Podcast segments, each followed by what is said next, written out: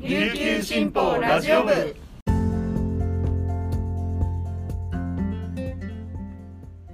はいたい。皆さんいかがお過ごしですか？今日も琉球新報ラジオ部をお聞きいただきありがとうございます。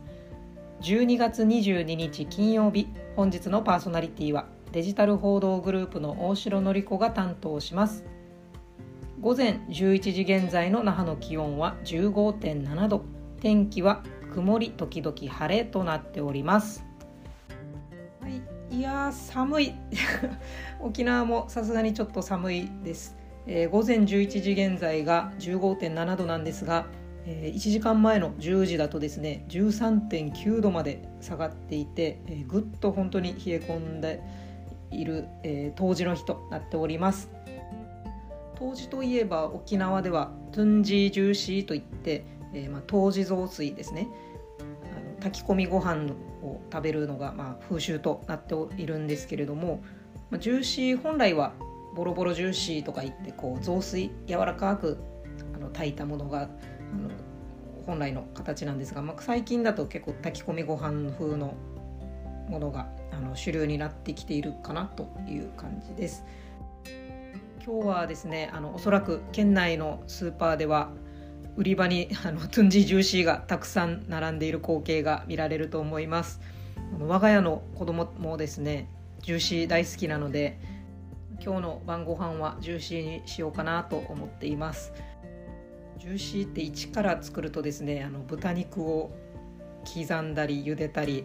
で椎茸細かく刻んだりって結構手間がかかるんですけれどもありがたいことにあの最近はですねレトルトのジューシーの素っていうのもたくさん種類出ていますので あのそちらでお手軽に今日楽しみたいと思います。皆さんも風邪などひかないよう体調を気をつけていきましょう。それではこの時間までに入った沖縄のニュースをお届けします。最初のニュースです。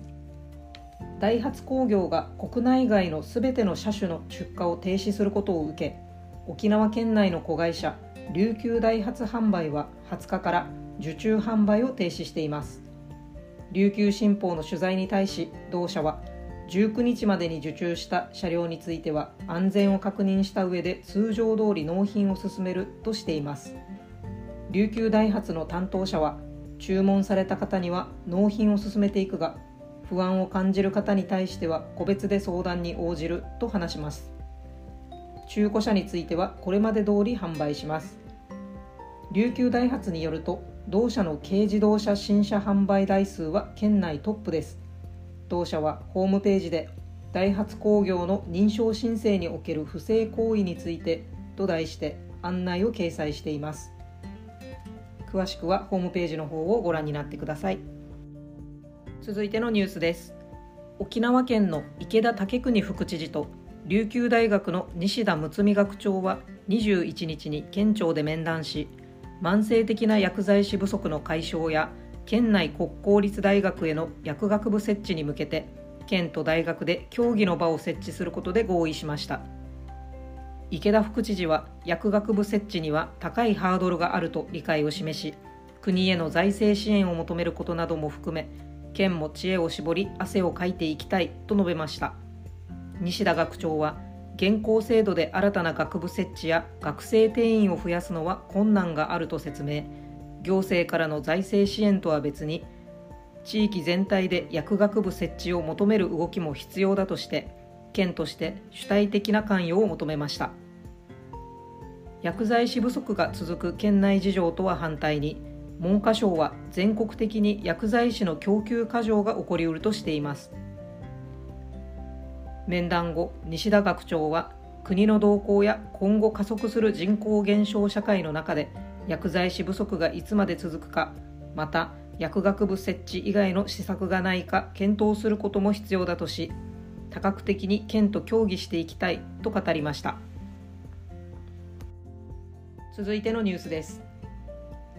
沖縄市議会は21日市議会定例会で沖縄こどもの国の利用料金改定などに関する議案を可決しました。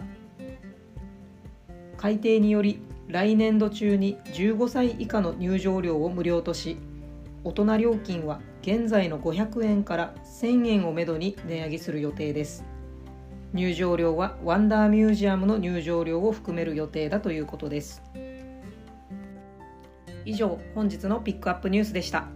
今日紹介した記事の詳しい内容は琉球新報のニュースサイトにてお読みいただけますのでぜひアクセスしてみてください。そして、えー、ラジオ部からのお知らせですが年内のラジオ部は28日木曜日の配信が最後となります。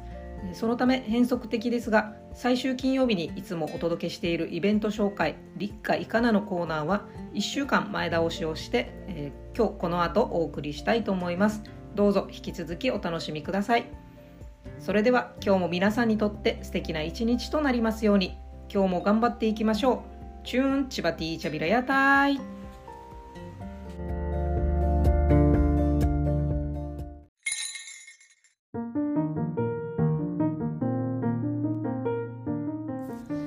続いては琉球新報のイベントを紹介するコーナー立夏いかなです。パーソナリティは統合広告事業局のメカル椿です。よろしくお願いします。来年1月もいろんなイベントが開催されますよ。一緒に紹介してくれるのは事業グループの永山レオナさんと中部社広告グループの中松理香さんです。よろしくお願いします。よろしくお願いします。久しぶりですねレオナさん久しぶりですか？あそうでもないか。前回か。はい。そうでした。か失礼いたしました。りかちゃんは10月。はい放送分。10月ぶりで。ぶりですね、はい、はい、よろしくお願いします。それでは早速あの紹介してまいりたいと思いますが最初にご紹介するのは琉球ランタンフェスティバルです。りかさんよろしくお願いします。はい。12月1日より読谷村の体験王国紫村で琉球ランタンフェスティバル2023-2024が開幕しました。紫村は普段宿泊体験施設として楽しめる施設なんですが、はい、まあ、園内が14世紀とか15世紀の琉球王朝時代の街並みが再現されている施設で、期間中は中華ランタンランタンオブジェ、和紙灯籠などの、まあ、明かりで埋め尽くされるというイベントになっています。はい、はい。で今年9回目を迎えるイベントなんですが、うん。はい、見どころとしてはですね、うんうん、青森県からねぶた師さんをお招きして、はい、まあ、この会場で竜のねぶたを制作していただいています。でこの竜っていうのが中国とか台湾では縁起物と言われていまして、はい。うんうん、まあ、他にももともとある竜のランタンとかもあるので、うん、まあ、そういう作りの違いとかですね、はい、単純に明かりとして見比べていただくのも面白いかなと思います。うん、来年辰年ですもんね。そうですね。ねまあ干支でもあるので、うんうんうん、ぜひそれと合わせても楽しめるかなと思います。はい、なんか縁起良さそうですもんね。はい。うん、新年らしく。ですね。はいはいはい。すいませんどうぞ続けてください。はいそして今回から読谷村で見つけた明かりをテーマに豪華商品が当たるフォトコンテストも実施しておりますのでぜひ会場でですねお気に入りの明かりを見つけてパシパシ撮ってみてください、はい。はい、ではイベントの概要をお願いします。はい。琉球ランタンフェスティバル2023-2024は3月31日日曜日まで開催です、はい。時間は午後5時半から午後10時まで。最終入園が午後9時半までとなっています、うん、入場料が大人1800円小中学生は700円幼児は無料となっています。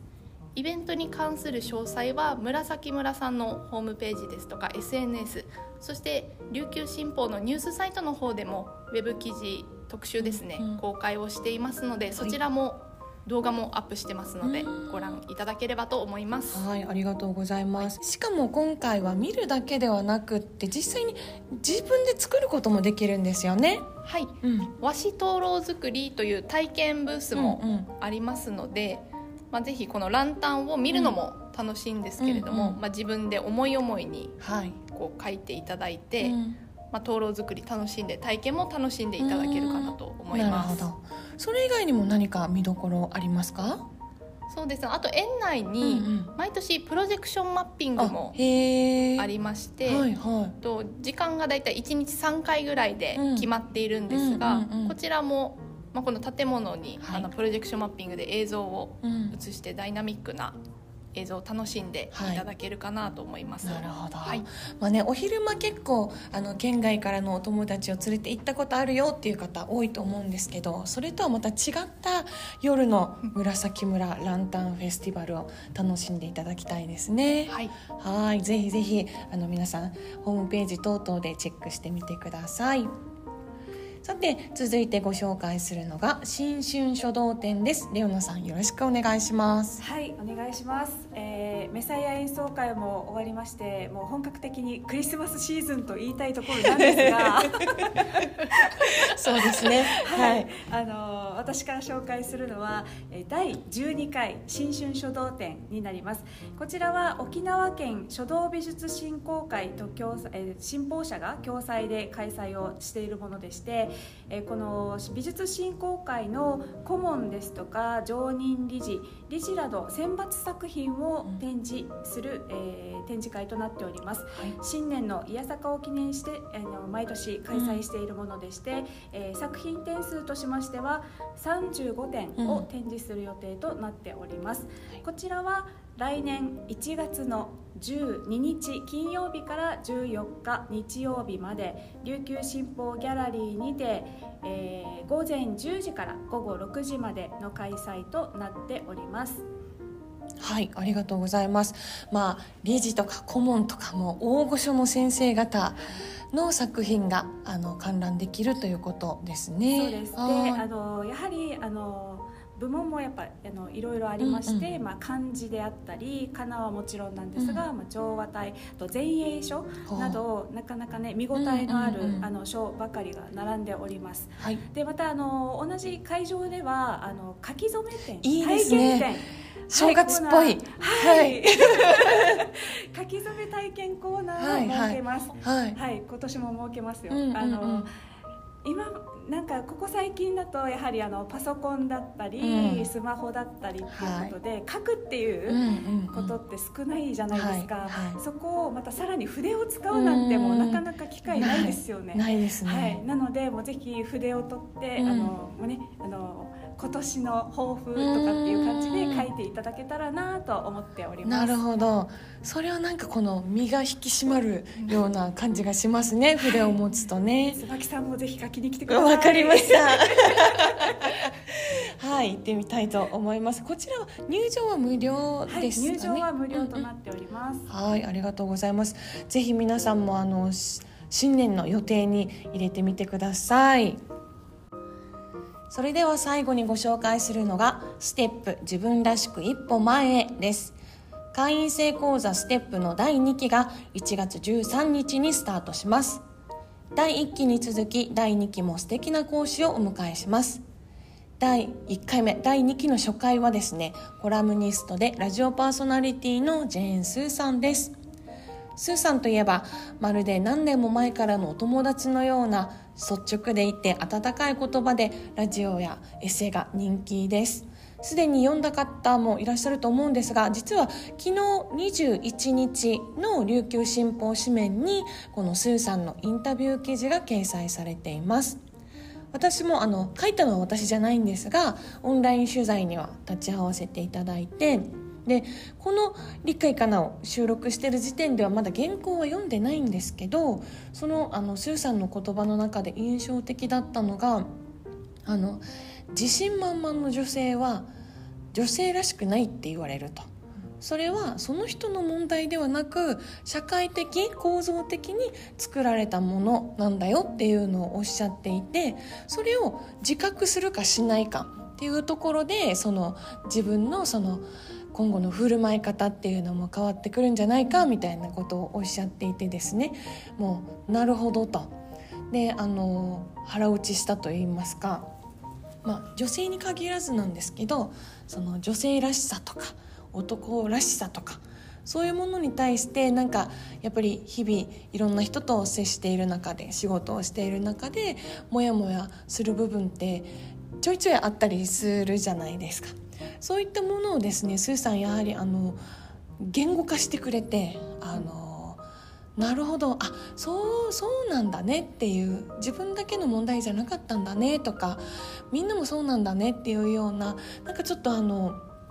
元気になるような言葉があのインタビュー記事の中でも読めますし当日はもっとあの長い時間聞けると思うのでぜひ会員登録をお願いしたいなと思います。でスーさん以外の、えー、講師をご紹介しますと県立芸大芸術文化研究所准教授の鈴木浩太さんで元フジテレビアナウンサーで今はフリーで活躍されています笠井信介さん若狭公民館館長で NPO 法人地域サポート若狭の事務局長でいらっしゃいます宮城淳さん。歌手俳優そしてワインバーの女将として活躍中のメイリー・ムーさん。雑誌「ももと」編集長で若梅会の代表をしていらっしゃいます井上千鶴さん。今回はこの6人の方をあの第2期の講師としてお迎えをします。で年会費が8000円。お申し込みお問い合わせはステップ事務局098-865-5262となっております。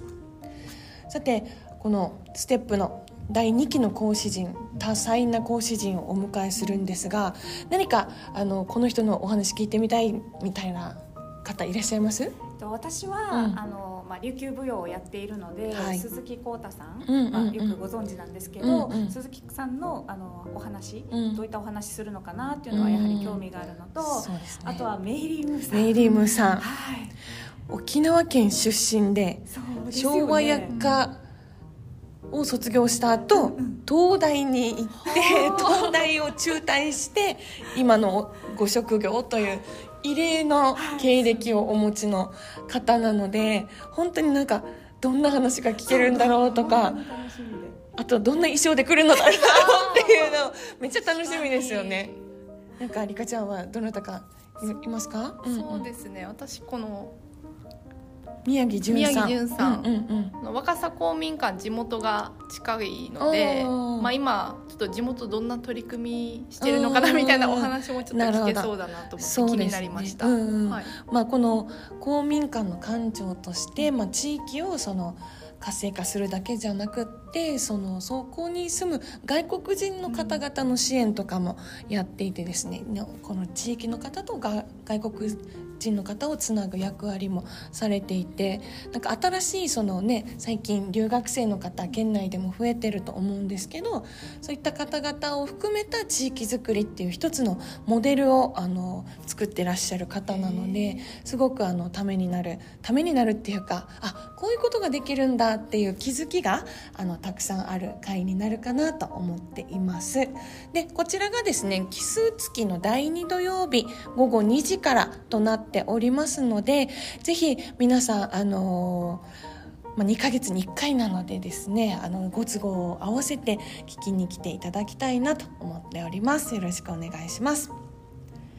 本日紹介したイベントに関するお問い合わせは琉球新報のコーポレートサイトまたは琉球新報社の統合広告事業局098-865-5255までお願いします。レオナさん、リカさんありがとうございました。ありがとうございました。年末年始のご予定は？仕事とあ